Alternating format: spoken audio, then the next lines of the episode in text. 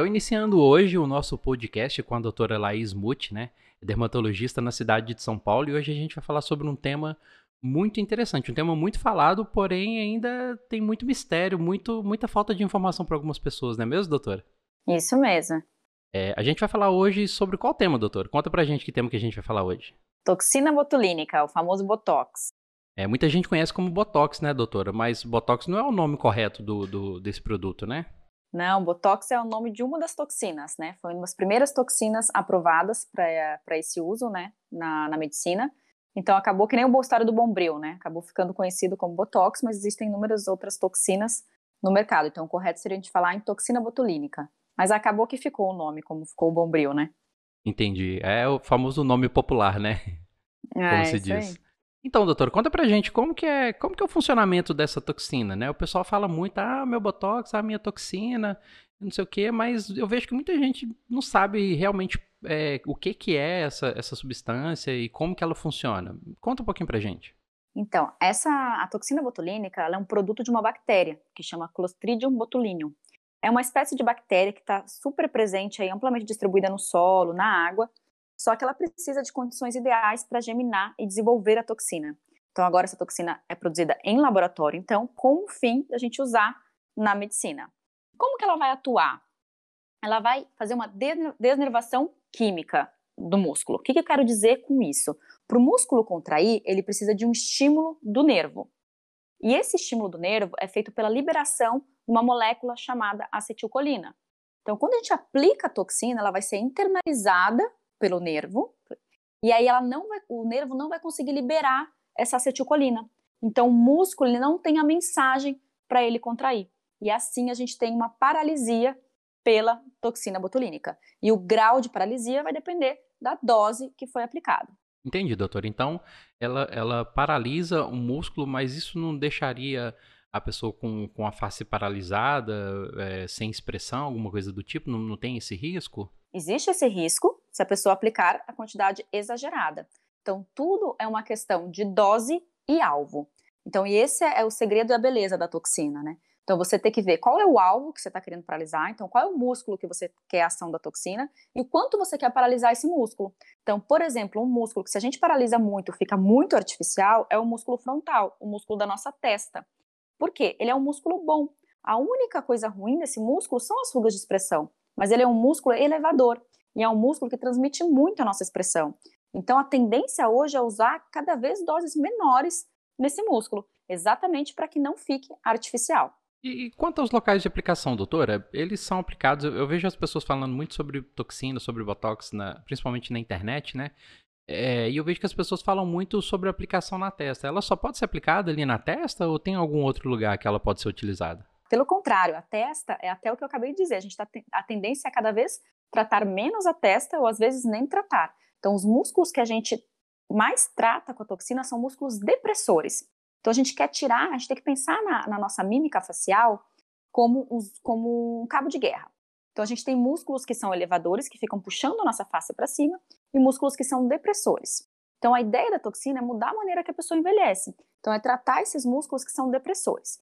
Por exemplo, nossa sobrancelha, ela não tem nenhuma aderência óssea.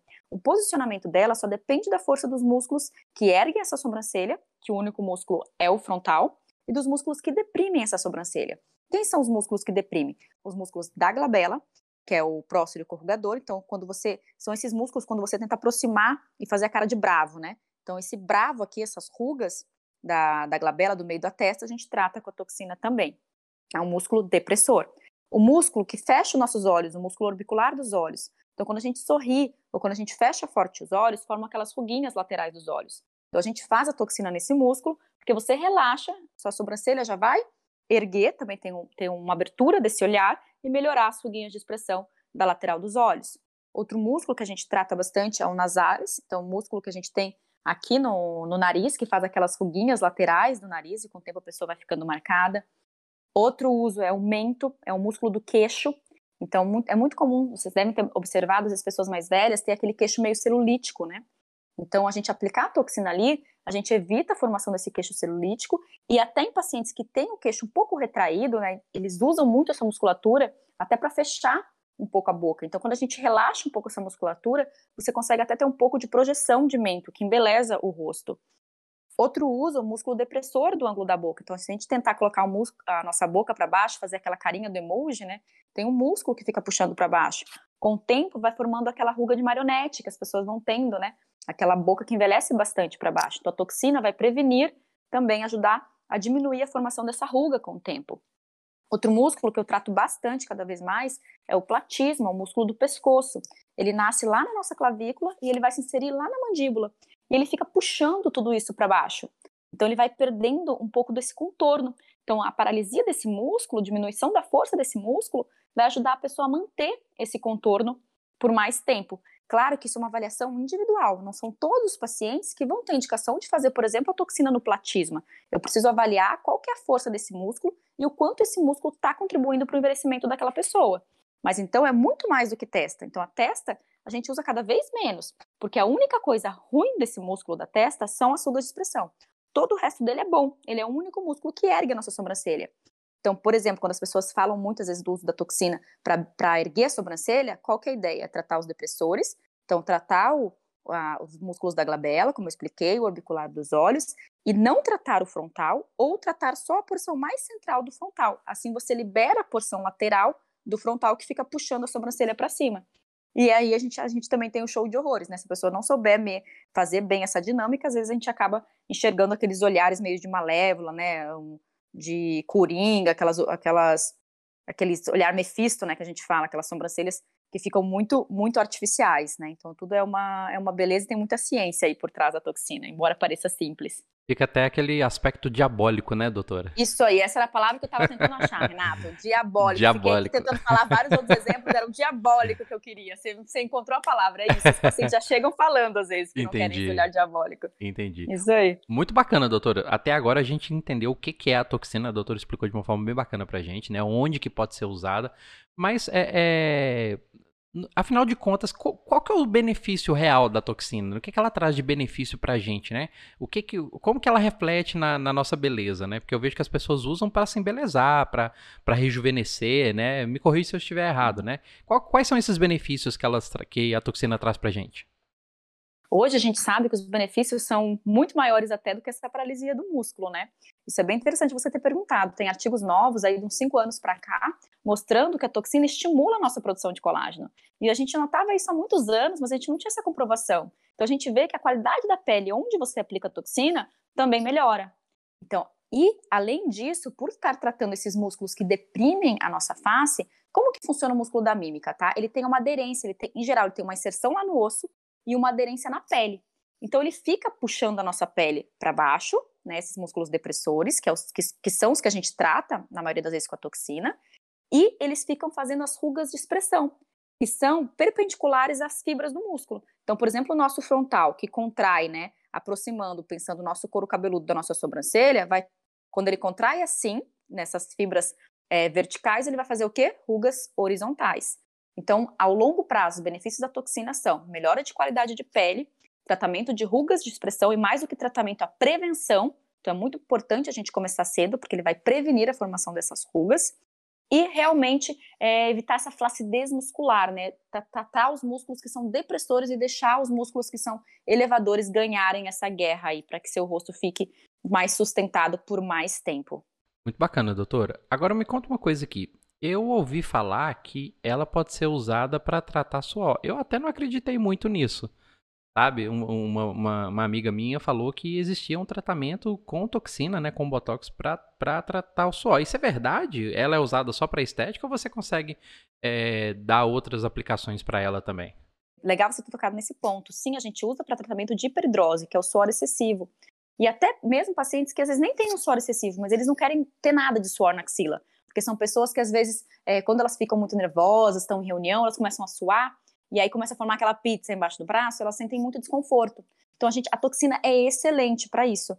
Ah, doutora, mas não tem músculo aí, é, como é que funciona, né? É porque a mesma desnervação que a gente estaria fazendo no músculo, a gente está fazendo na glândula sudorípara. Então, a acetilcolina, que é o mesmo mediador que o nervo libera para fazer o músculo contrair, ele também estimula a produção da glândula sudorípara. Então, onde a gente aplica, a gente aplica nas axilas, a gente pode aplicar em palmas e plantas, E a gente pode aplicar também até em outras áreas. Tem pacientes que têm uma hiperidrose de couro cabeludo ou face, mas o que é mais habitual a gente fazer em consultório é nas axilas, palmas e plantas. Não, e a duração até quando a gente faz com esse uso parece ser até maior, de até uns nove meses. Então, os pacientes em geral fazem muito no verão, é muito comum essa procura, principalmente para axila. Olha só, fica então, muito feliz. Então a toxina é mil e uma utilidades, doutora. É, e até paciente que sofre de peridrose, às vezes ele pensava, ah, vou fazer cirurgia, né? Porque a cirurgia é definitiva nessa, na, na axila. Sim, sim. Só que o risco da cirurgia é uma hiperidrose paradoxal. Então o paciente para de suar na axila e começa a suar em outras áreas. E isso não acontece com a toxina botulínica, né? Entendi. Então por isso ela é tão procurada para esse tratamento de hiperidrose. E, e à medida que a gente vai usando a, a toxina para esse fim, eu, eu, fiquei interessado porque eu transpiro bastante, né? Para mim seria interessante. É, à medida que a gente vai usando, tende a diminuir o suor ou quando passa esse efeito da toxina, eu volto a transpirar normalmente, como era antes? Em geral, você volta a transpirar como era antes, só que o paciente, ele muitas vezes não espera ele voltar totalmente a como ele era antes, né? Então é muito comum, a gente fala de duração de até 9, 12 meses, mas o paciente às vezes querer reaplicar com seis meses, quando começa já a querer voltar o suor, entende? Entendi. Mas digamos, se você fizesse, ficasse um ano sem fazer nenhuma toxina, a tendência é que voltasse sim, porque não há um dano na sua glândula, né? Você acaba tendo, é uma coisa temporária, a toxina, o efeito dela é temporário. Eu vejo que, que hoje em dia a informação ela está sendo é, divulgada por muitas pessoas, muitos profissionais, você encontra muita informação na internet, né? E eu tiro pelo parâmetro até daqui da, da, da, minha casa, né? A minha esposa, ela começou a cuidar da pele um pouco mais, mais tarde, né? Talvez passou um pouquinho do tempo de, de ter esses cuidados. E a minha filha, ela já começou um cuidado um pouco mais cedo. No caso da, da toxina em específico, tem uma idade para começar? Porque eu fico vendo que, a, a, principalmente as mulheres, né? Elas estão é, se preocupando em cuidar da aparência da pele, é, de, a, cada vez mais cedo, né? Então, existe uma idade mínima para começar esse tratamento com a toxina? Não, não existe uma idade assim que a gente fala, ah, não, agora com essa idade o ideal é fazer toxina. O que existe é o momento que você deve iniciar, que é quando a sua ruga de expressão ela deixa de ser visível só no movimento e passa a ser vista no repouso. Então, se começou, tá relaxado o seu rosto, você não tá fazendo nenhuma mímica, já, você já começa a enxergar uma linhazinha, esse é o momento de começar. Então, não esperar essa ruga aprofundar. Então ela começou já a ficar visível, já começou a ter um leve vinquinho a hora que você está em repouso, esse é o momento de você procurar um profissional. A doutora falou várias vezes aí de, de duração, de quanto tempo dura e tudo. É, então quer dizer que o, esse procedimento com a, com a toxina ele não é definitivo, né? Ele tem um tempo de duração. Tem, tem um tempo de duração. Inclusive, eu acho que há um erro aí por parte de tanto dos médicos quanto da população em geral em dizer que a toxina dura seis meses. Então, qual é a ideia do paciente? Você fala que a toxina dura seis meses, aí ele acha que ele vai fazer a toxina dele, vai ficar com o músculo paralisado e vai ficar durante esses seis meses igualzinho, aí ele vai dormir e vai acordar sem toxina, sem efeito. E não é assim que a toxina funciona. Então, quando a gente aplica a toxina, ela vai começar a fazer efeito em 48 horas, tá? Entendi. Depois dessas 48 horas, ela vai ter um pico em duas semanas. Depois dessas duas semanas, ela vai aos poucos reduzindo gradativamente o seu efeito. E a gente tem vários estudos aí de duração de toxina, só que estudos com desfechos diferentes. Então, às vezes, um, estudo avalia a duração pelo momento em que a pessoa volta a ter a ruga exatamente como ela tinha antes. Tem outro estudo que vai lá avaliar a duração como o momento em que ela decide aplicar novamente. Então, existe uma variação muito grande, mas já existem muitos estudos. E o que a gente tem hoje é que se espera a duração de toxina de pelo menos três meses, então é no mínimo três meses, frequentemente, a maioria, média, quatro meses. Em alguns pacientes, ela pode durar 5 a 6 meses, tá? Isso depende do quê? Depende da área que eu estou tratando, então da força do meu músculo, da dose que eu estou aplicando e do meu paciente. Então, isso tudo vai te dar a duração da toxina. Então, em geral, o que a gente pode dizer, ela dura de 3 a 6 meses, e a média é 4 meses. E o que, que tem alguns estudos mostrando? Que conforme você vai fazendo a toxina é, mais frequente, essa duração vai aumentando. E por quê? Isso faz muito sentido, né? Se o músculo vai ficando mais fraco, então se você não dá o tempo dele recuperar total e você faz de novo, esse músculo vai ficando mais atrófico, então a sua toxina vai durando mais. Então, uma, é comum, às vezes, no paciente que, que, tem muito movimento, esse paciente que malha muito, que mexe muito esses músculos, tem uma mímica muito forte, a gente orientar no primeiro ano que ele vai começar a fazer a toxina dele, a ele fazer de quatro em quatro meses. Então, ele vai fazer três toxinas no primeiro ano e depois eles passa o uso de seis em seis meses. Entendi, entende? Entendi. Então é essa a duração da toxina. Então é errado a gente dizer para o paciente que ah, dura seis meses. Você tem que perder tempo explicar para o paciente, você entender o que esperar da toxina. Então o paciente é super importante. tem que ficar esperto e tem que bater um papo verdadeiro com o médico que ela escolher para poder fazer, né? Com certeza, isso é super importante. E às vezes o paciente, o que acontece? É comum, às vezes o paciente está lá, fez a toxina dele, saiu do consultório duas semanas depois, está lá com o efeito máximo da toxina. Com dois meses, ele começa a notar que já tem um pouco mais de movimento com dois meses.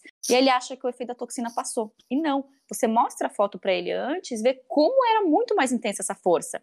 Então a gente Entendi. esquece um pouco de como a gente era, né? Eu mesmo nem lembrava da minha força de mímica até ficar grávida. Porque quando eu engravidei que eu vi o que era ficar totalmente sem toxina, porque eu fazia, faço a minha toxina sempre regular. E eu faço minha toxina regular de 5 em 5 me meses em mim. Entendi. E quando eu engravidei, que eu fiquei nove meses, é que eu vi, eu achava que eu não tinha mais nada, nunca, não tinha mais nem força no meu frontal, sabe? Eu nem fazia mais toxina no meu frontal. Entendi. Aí, e quando voltou tudo, né, que eu percebi que realmente esse músculo ainda tinha mais força. Então, fugindo um pouco do assunto aqui, a grávida não pode fazer toxina botulínica? Não pode, porque a gente não tem esse respaldo tá? Em, em, bula, enfim. Mas o que, que a gente sabe hoje? Eu não acredito que a toxina ultrapasse a barreira placentária. Entendi. Então, obviamente que eu não faço a toxina em grávida, mas se a paciente fez a toxina hoje comigo e descobriu no dia seguinte que ela está grávida, eu fico muito tranquila. Porque tem vários relatos de caso, pelo menos uns quatro, de mulheres grávidas que tiveram a doença botulismo então elas não tinham nenhum movimento no corpo todo, é uma intoxicação, então a pessoa uhum. não tem nenhum movimento, ela não consegue nem respirar, ela fica com uso de aparelhos para respirar. E o único movimento presente era no feto, ou seja, não passou a placenta. Entendi. E a gente tem estudos longos em pacientes que foram, que gestantes que faziam toxina por uso neurológico, então pacientes que tinham cefaleia e que a cefaleia era tão intensa, a enxaqueca era tão intensa que ela precisava dessa toxina, ela não abriu mão de fazer pela gravidez, então ela foi acompanhada por longo prazo e se viu que não tem nenhum desfecho ruim na gravidez. Então, mas a gente não faz por isso, porque a gente não teve um estudo clínico que pegou, vamos pegar um monte de grávida, fazer e seguir a longo prazo. Uhum. E eu não faço em grávida porque se acontecer qualquer coisa com aquela gestante, ela vai dizer que foi da toxina. Entendi. Entende? Uhum. Então não fazemos em grávida, não é recomendado fazer, mas se você descobriu que você está grávida e você acabou de fazer sua toxina, não se desespere que vai dar tudo certo. Ou seja, é uma postura ética de um médico preocupado, acima de tudo, com a segurança do seu paciente, né? Com certeza. Mas pode na amamentação, tá, gente? Então não se preocupe. O filho nasceu, vocês podem começar a se cuidar de novo e fazer a Então é isso aí. Filho nasceu, já procura a doutora Laís para fazer a toxina, né, doutora? isso aí. É. Então, doutora, é, pelo que você me falou, assim, é, é, a grosso modo, né, é, parece que é uma duração curta, né? Ou seja, com três meses ali já começa a cair o, o, a duração da toxina, Talvez ela dure ali um pouquinho mais quatro, cinco meses, seis meses, igual o doutor falou, já é mais difícil ela durar, né? Ela ter essa duração.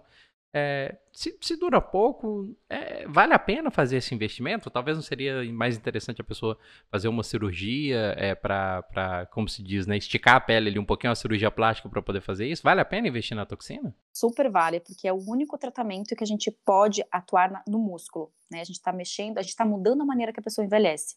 Então eu sempre digo, a toxina dura 4 ou 5 meses, na média, dura 4 ou 5 meses. Mas você fazer isso repetido, a gente hoje tem estudos muito legais acompanhando o paciente com 10 anos, a gente muda a maneira que o paciente envelhece. A gente tem trabalhos também, paciente com paralisia facial, por exemplo, que não movimenta um lado do rosto e o outro movimenta. Então você vê que às vezes eles têm uma contração no platisma, o músculo do pescoço, só de um lado e o outro não tem. Quando você olha ao longo do tempo, o lado que tem aquele músculo contraído perdeu o contorno muito mais do que o outro. Então, se a gente. A, a, posição de sobrancelha, teve um trabalho que acompanhou e fez, fez toxina nos pacientes por 10 anos. Só na glabela, o músculo da, que está aqui entre as sobrancelhas, e no músculo orbicular dos olhos, nosso da, dos pés de galinha. Então, os pacientes fizeram por 10 anos toxina só nesses dois músculos. Depois de 10 anos, eles pararam de fazer toxina, ficaram um ano sem fazer, e aí foram acompanhar as fotos. E deu muita diferença no processo de envelhecimento, inclusive nas rugas da testa. Olha então, só. não foi aplicado toxina na, no, no, músculo da testa. Nenhum paciente tinha feito no frontal.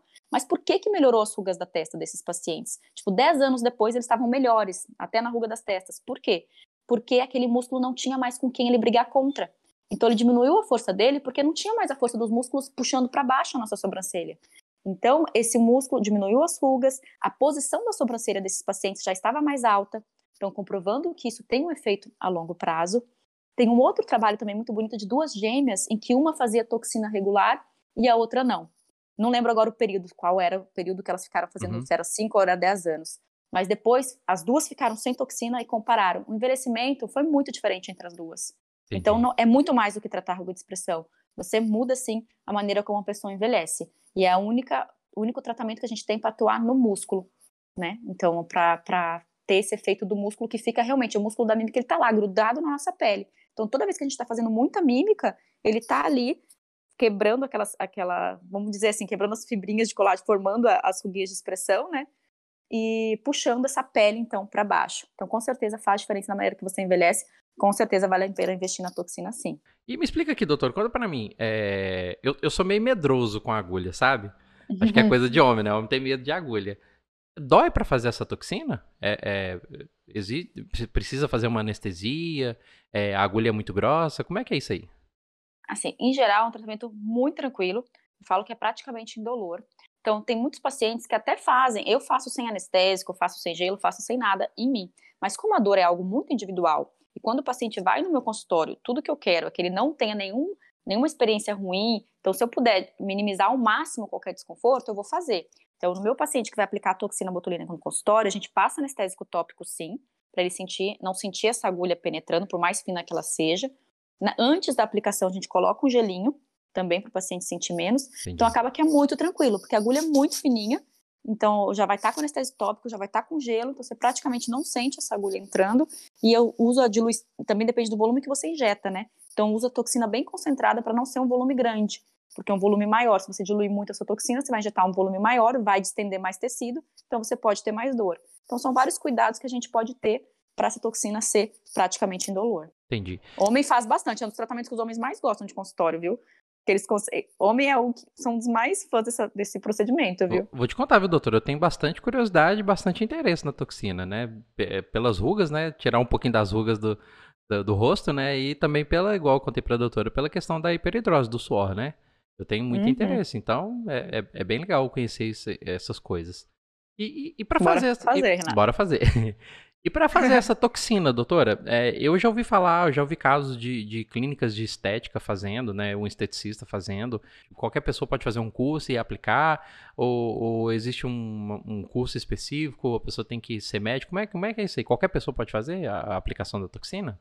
Olha, isso entrou num tema aí muito controverso. Se você for ver pela legislação, pela lei do ato médico, esse seria um procedimento, né, para ser feito por médicos. Mas a gente vê, sim, esteticistas, a gente vê dentistas fazendo esse procedimento.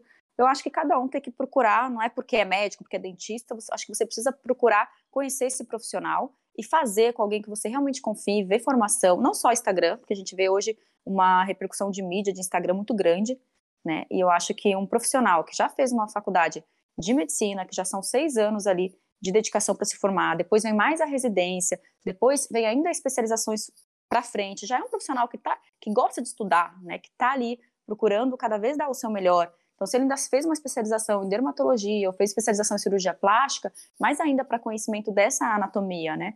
Mas não quer dizer, vai ter médicos ruins, né? Assim como pode ser que tenha dentistas muito bem ah, capacitados.